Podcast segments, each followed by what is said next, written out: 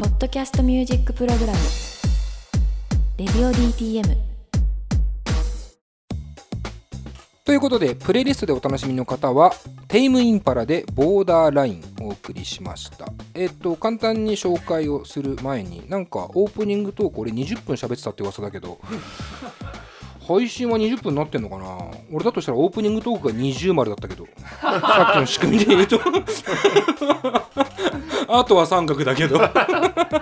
これから三角これから三角ですけど20丸はオープニングだった可能性がありますけど まあいいや。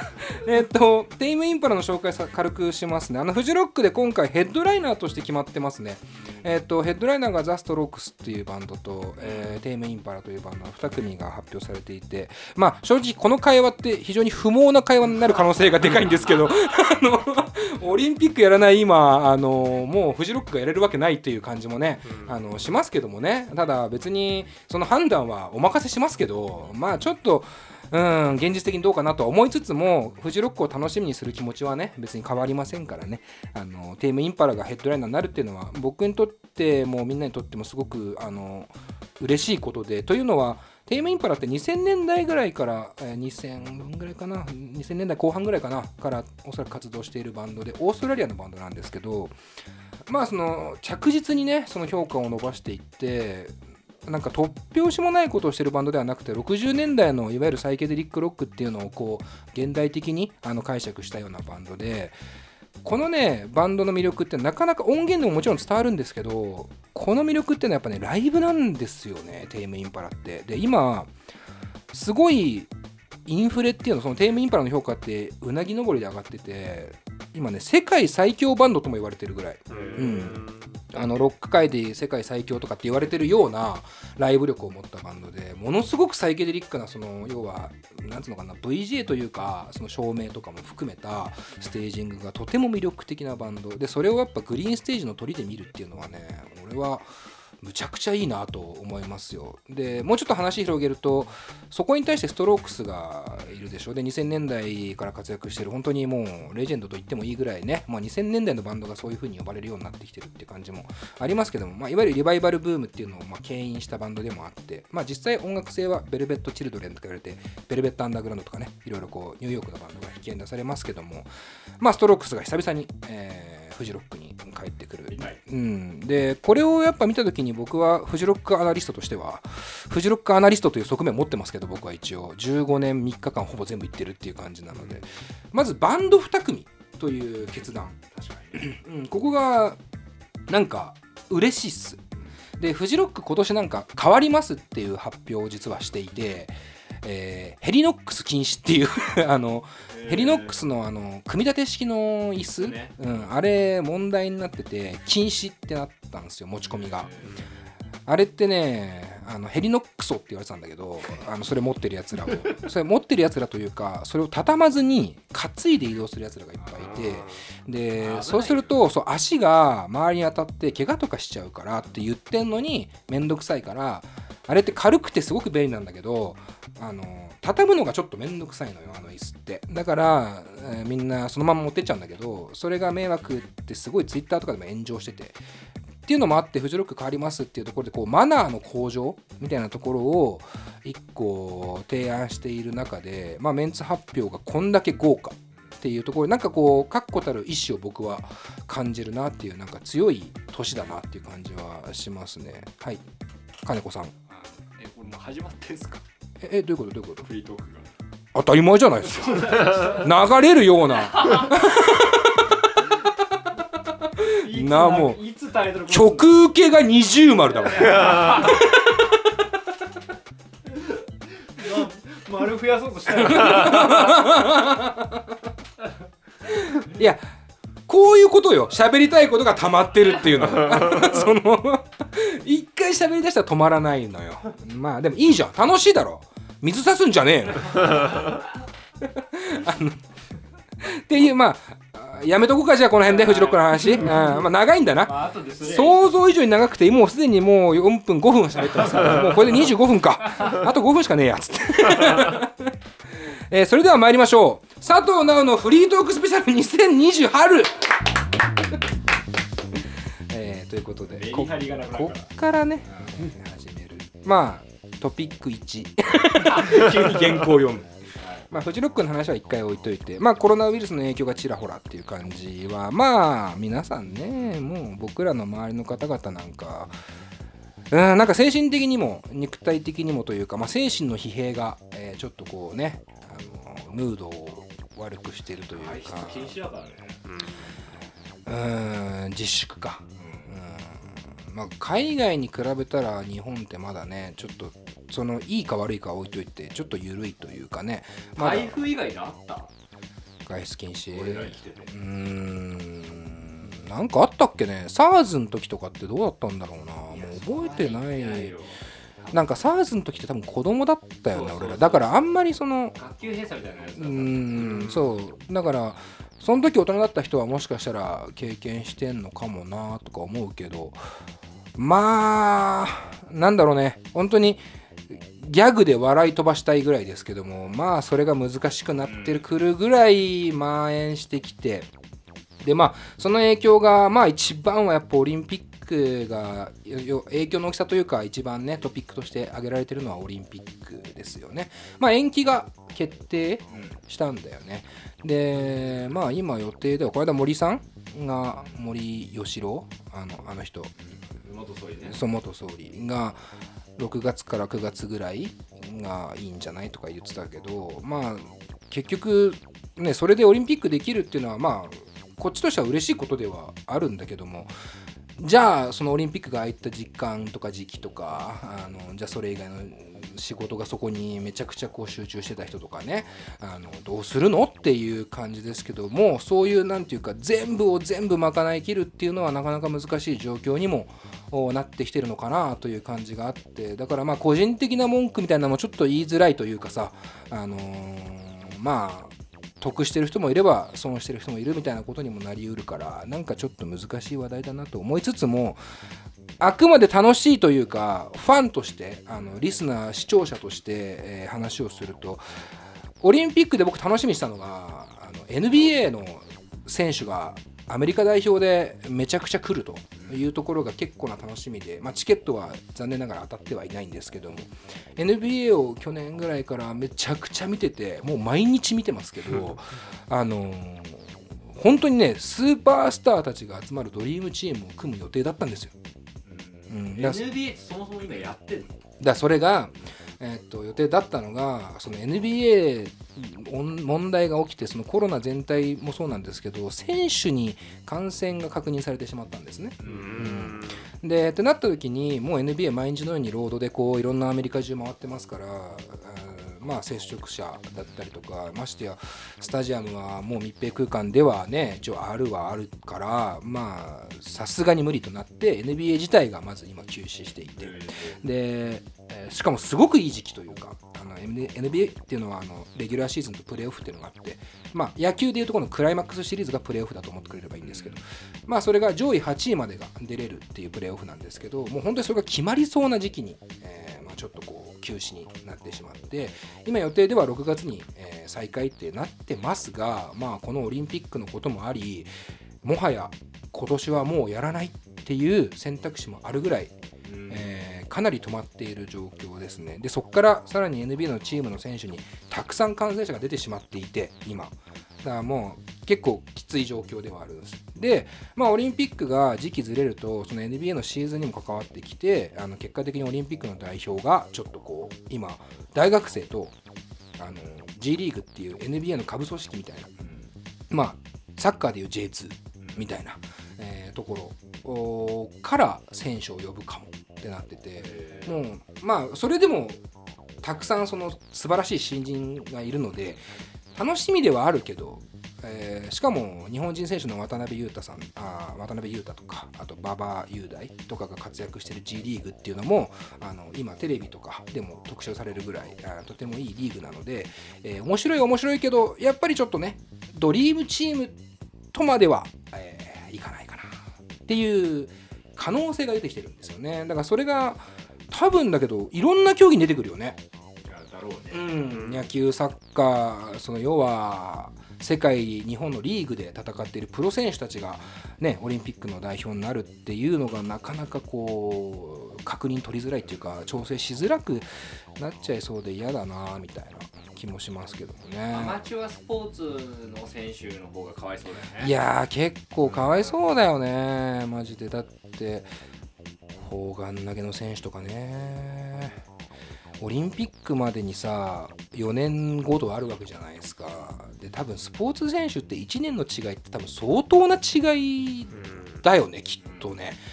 だから完全に照準を合わせてきてたわけだよね。特に日本人なんかはやっぱり自国開催のオリンピックにっていうねあれでやってて代表になってってなった時にじゃあ代表選考はどうなるんだ？でそこでメダルを取ってもう自分の身入りとしても金銭的にもねどんどんお金が入ってくるかもしれないっていう希望のもとやっていた中で、えー延期ですからね。かわいそうだなとは思いますけどもね。その辺のご意見岩橋君どう思いますか？今日ちょっとニュース番組みたいだね。こここまでだから。ここまででね。一番うん。この後うんことちんこと。あとなんだ話か。やべえ。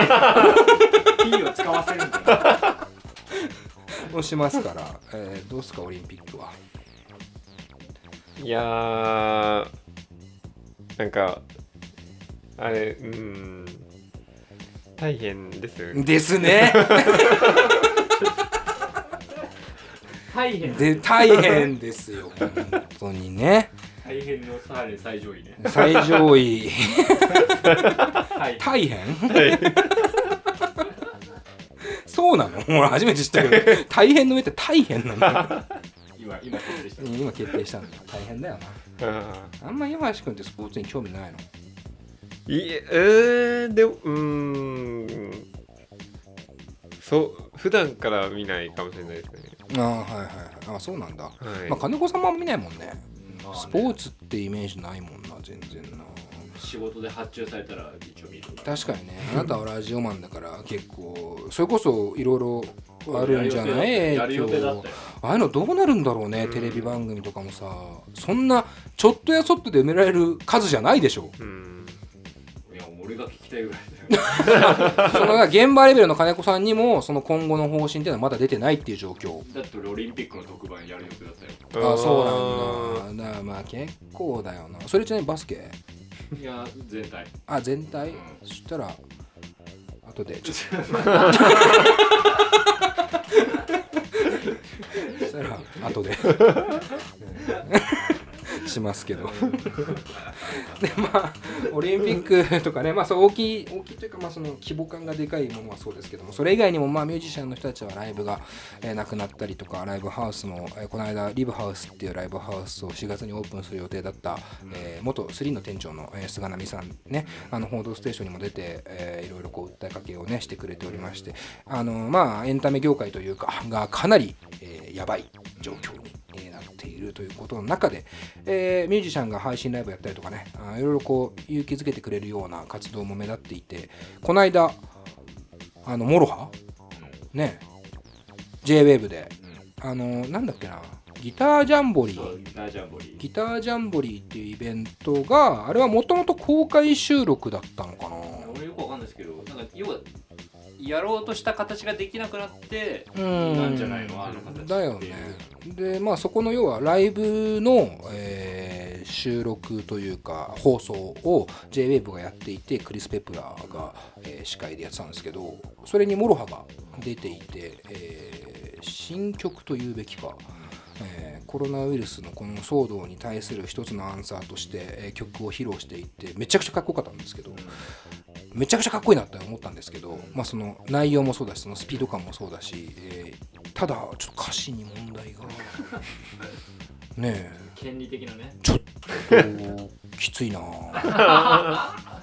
MOROHA とコロナで韻が踏めるななんてバカみたいに笑ってたみたいな。そのバカみたいに笑ってたのが多分俺なんだ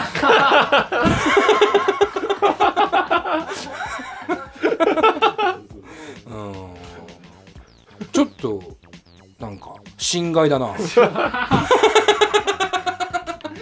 完全にレディオ TTM な。ん。あのー我々の配信を聞いてる方は分かると思いますがモロハの中野サンプラザのライブが、えーちょっとこの影響で急あの延期になってしまってでその後にね、あのーうちのスタジオ近いからねちょっと遊びに来てくれてで急遽収録をさせてもらった時にねその最後でね終わりの後に、えー帰る時ぐらいかな。飲み行く前ぐらい。で話したの？あれオンで話したいやあれオンで話してああれオンで話してんだ、いやじゃあ確認できちゃうな。俺多分だけどバカみたいに笑ってると思うんだよね。あ あとモロハが踏まれてるっていうのもお前だかうらん。あそうそうそう。どっちかっつうと踏まれてんのお前らだからなみたいな話を。ねえ まあ僕もついに作詞家デビューですか、えーなんかなんかこういじり方がむずいじゃない。そのモロハっていうやつらもそうだしこのコロナっていうやつもそうだし。えーなんかまあ嬉しい反面。なんか恥ずかしい反面。ただ怒る人ちゃんと聞いてねもともいやそうそうだね。そうそうそう。あのすごくいい曲という感じだしあの僕らの配信を聞いてくれないと困るなっていう感じもするんですけど。まああの全然連絡もねくれてアフロが。であのこういうの使わせてもらいました。みたいな話を。あ本当？なんか桃太郎の曲やるからああそうそうそうなんか桃太郎はなんかいろいろあって ダメだったらしいですけどなんかその内情云々は言えないですけどどうやろうとしたうの？んわからない。もうそもそもやる気はなかったと俺は信じてますけど。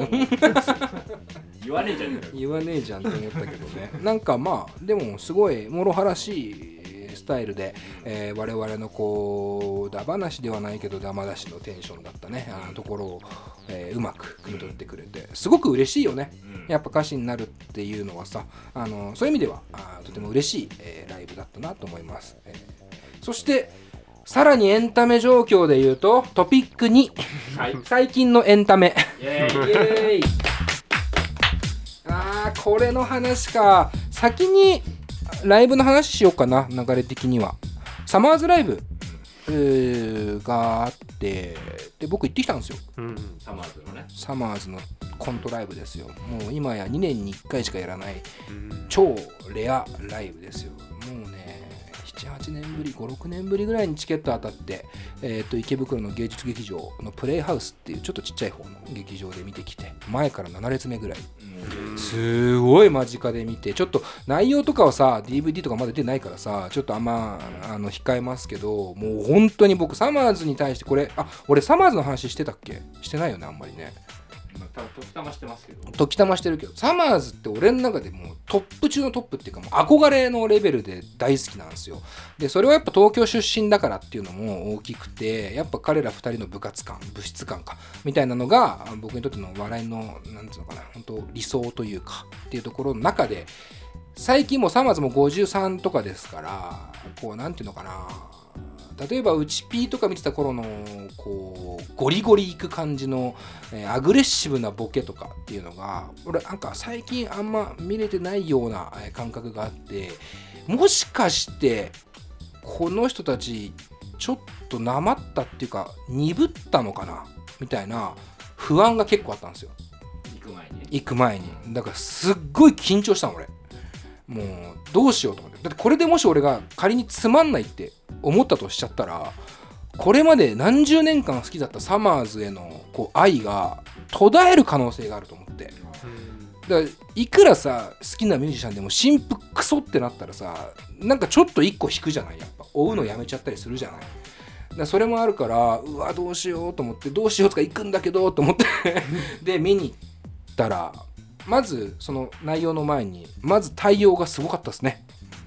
えー入り口でまずはチケットのもぎりってあるじゃない。あれを自分でやる。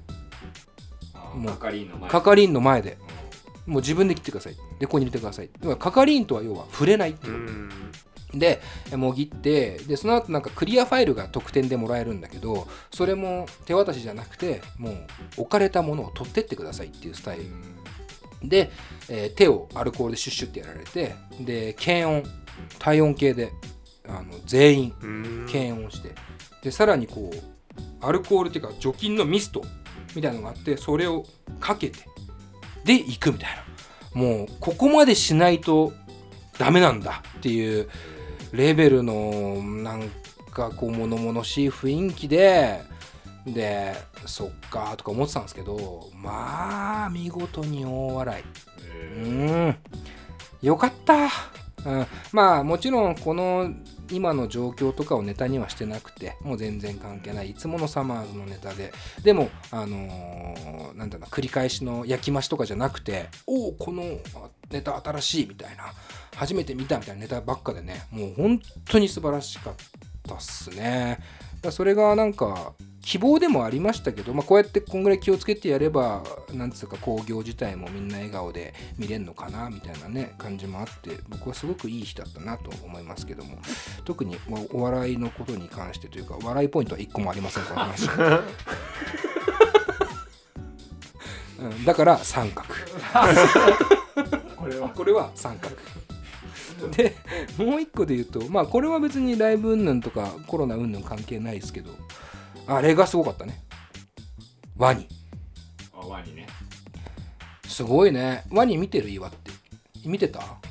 いやなんかほんと最後の23日しか見てないです。千鳥のノブみたいじゃん。千鳥のノブさんは、あなたの番ですを最終回だけ見てるらしい。から怖い超面白いなと思ったんだでまあ23日だけ見たんだ。それ何が面白いの？マジで。もう即死じゃん。あれでもまあこう100日後に死ぬワニっていうね4コマ漫画を毎日ツイッターで菊池祐希さんっていう方が上げていてでまあ徐々に徐々にねじわじわ話題になっていって、えーまあ簡単そのまんま100日後に死ぬっていう前提で日常生活が何気なく書かれていくっていう。でまあキャラクターはワニとかなんかネズミみたいなやつとかこういろんな、えー動物がキャラクターでで絵もなんかちょっとねあのほのぼのほのぼのした感じ。これが死にどうやってつながるんだろうっていうワクワクもあって、えーまあ徐々に話題になってでこの間死んだのよ。ワニがあの100日経ったからすごい刹那的に死んでしまったというか あのうーんなかなか悲しいえー感じだったんですけどもそれはそれでいいよ。うん別に俺も見てたし、えー楽しかったっすよ全然と思うけどまあそっから要は電通さん云々の、えー炎上がある。100日後に死んだ後に101日後に炎上するというね感じですけどもなんか良くないな 良くないなあの問題。どうよくないですか？金子さんがどう思ってんのかも聞きたいけどなんか何がいけないのマジでって俺は思ってるんですけど。ああそもそも？そもそも。ななんでそんなにダメなんだろう。結構疑問なんだよな。電通が仮に最初っから入っていたとして。あと大事なんですけどうん一応どうか知らんけど、うん。本人はその電通案件っていうのでや炎上したものに対しては否定はしてるんですよ。してるよね。でそこはちょっと前提で話さないといけないけど。まあ途中からね何かこうご連絡はいただいてるみたいですけどもね。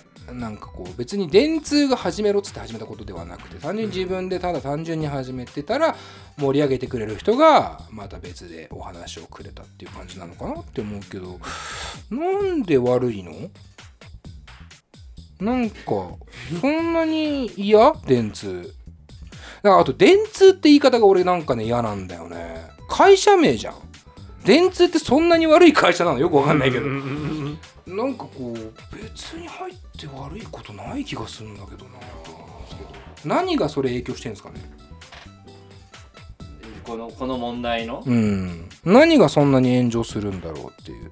いや僕のい勝手なイメージですよ、うんすごくニコニコ動画の時に似てるなって思ったんですけどはいはい。要はニコニコ動画ってその要はインターネットの中のインターネットが好きな人たちのうん。中のすごく閉鎖的なその楽しみ方っていうかさ、うん。あのその独自性がやっぱあったと思うんですようね。ん。でそこで話題になるじゃないですか。この人面白いってう言っん。て。でそれが実はそのプロだったとかうん。仕掛けられてたみたいなところにうん。裏切られてる裏切られた感を抱いてしまった人がまずいたりするとか、はいはいはいはい。まあ、その他にも多分きっといろんなパターンがあるうんだと思うんですけどあのまあ乗り遅れた人とか例えば岩橋君とかさ、うん、最後3日最しか見てない後しか見てないわけでしょ、でその岩橋君はさその100日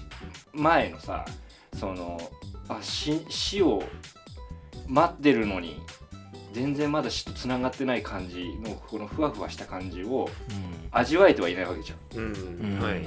でそそこがこのネタの肝なはずなんだけどそこを自分は見逃しちゃったわけでしょ。うん。うん。うん。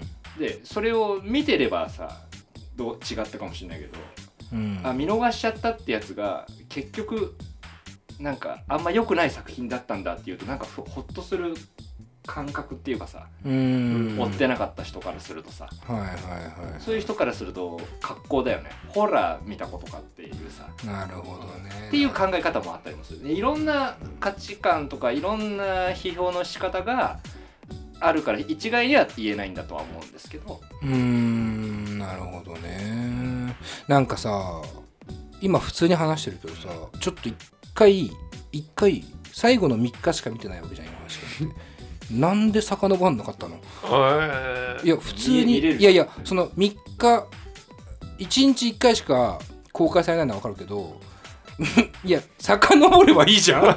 いやなんでお前は3日だけ見ようと思ったのかが俺今普通に流したけどおかしくねそれと。思ってなんで逆に気にならなかったの？あんまり。いや多分そうですなんか多分あれです。ツイッターで誰かが「いいね」したら何々さんが「いいね」したああはいはいはいはい。あれで多分97日目ぐらいから出てきたんだとあじゃあ岩橋君の周りはそれ刺さってなかったってことだね。そうだね。フォロワーにあんまりいなかったのかもしれないよね、だいいねで気づくぐらいの感じだったからか。なるほどね。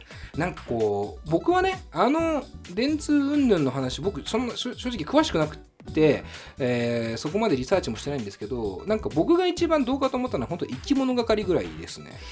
いやなんかそのなんかわかん俺はね単純に生き物係がどんな曲書こうがどうでもいいわけ。なんかワニが主役で生き物係が書くってなんか嫌だなっていうかその こっちはワニをワニとして見てないしそのなん結構愛着を持って人として見てるぐらいの感覚だったんだけどいや生き物って呼び方されてるような感じがしちゃってなんか俺はそこはちょっと違くねえかみたいな。てかなんでそんな生き物係なんだって。あと単純に合わなくねとも思ったし。もうちょっとさ次世代のさこうなんつうの？ネットコンテンツとしてのさ立ち位置があるわけじゃないですか。そうだね。もうちょっとセンスよきゃいいんだよなともちょっと思うんだよ俺は。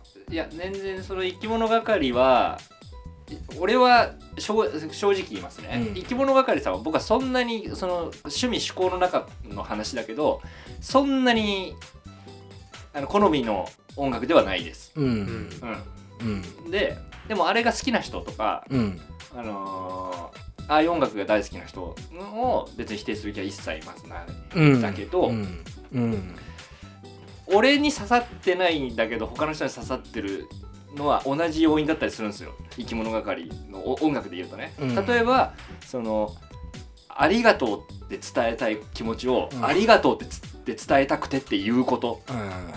うん。その分かりやすさがいいっていう人もいるし、うん。僕はあんま好きじゃない。んですよそのうん。手法がね、うん。であのワニに関してはいろんな読み方ができたはずじゃないですか。そうだよ。うん。そうなんだよ。でそうなんだよ。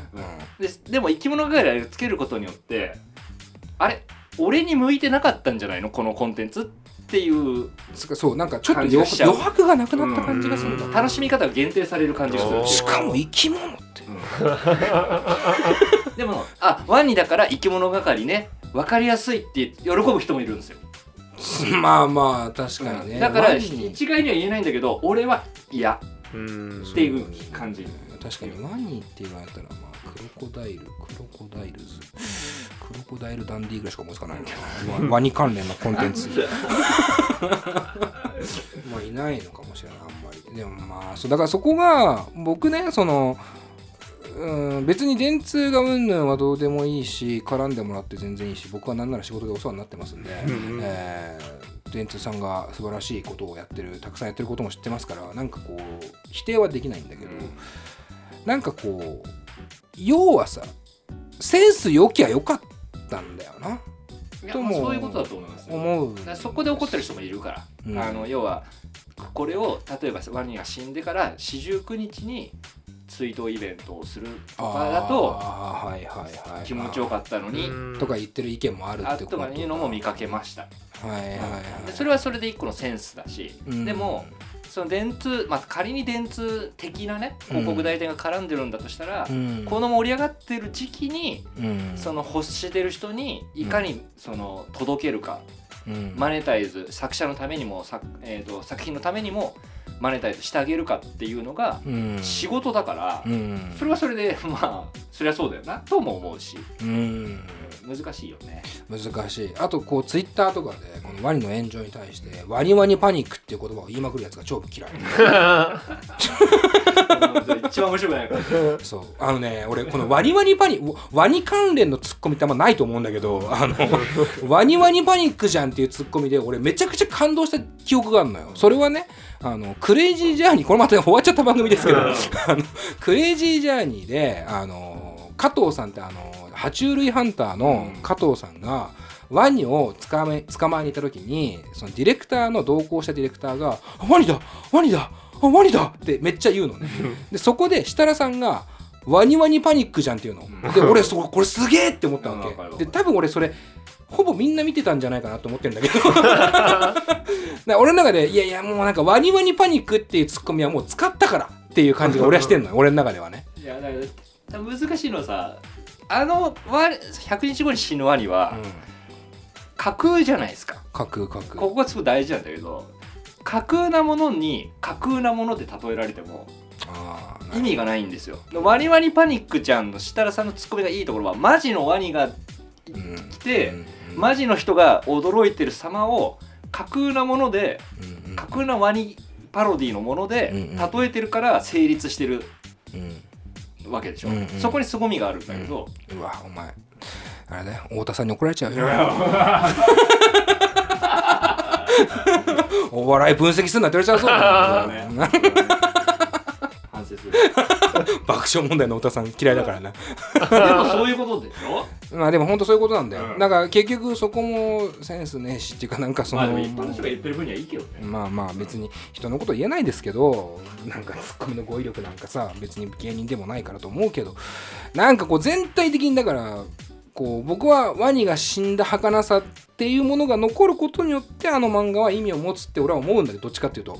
あ死んじゃったんだなっていう一つのこう空虚感みたいなものもセットで俺はあの漫画って良かったんだけどもうその101日後にはもう何ていうのすごい盛り上がっちゃったからなんかなって思いながらねなんかコンテンツの締め方がちょっと微妙になっちゃってなんか最後は良ければ全てよしっていうねあの感じもなくなってしまってちょっと悲しいなっていう感じもしつつそもそも、えー電通云々っていう批判をしてる人はちょっと的がちょっと違う気もするというかなんかこういろいろ思うところはありますよね。まあ、これネットフリックスの「フォロワーズ」っていうドラマにも言えるんですけどそれはちょっと後で話します。ではここでフジロックの出演者からもう一曲お届けします。コリー・ウォンでゴールデン。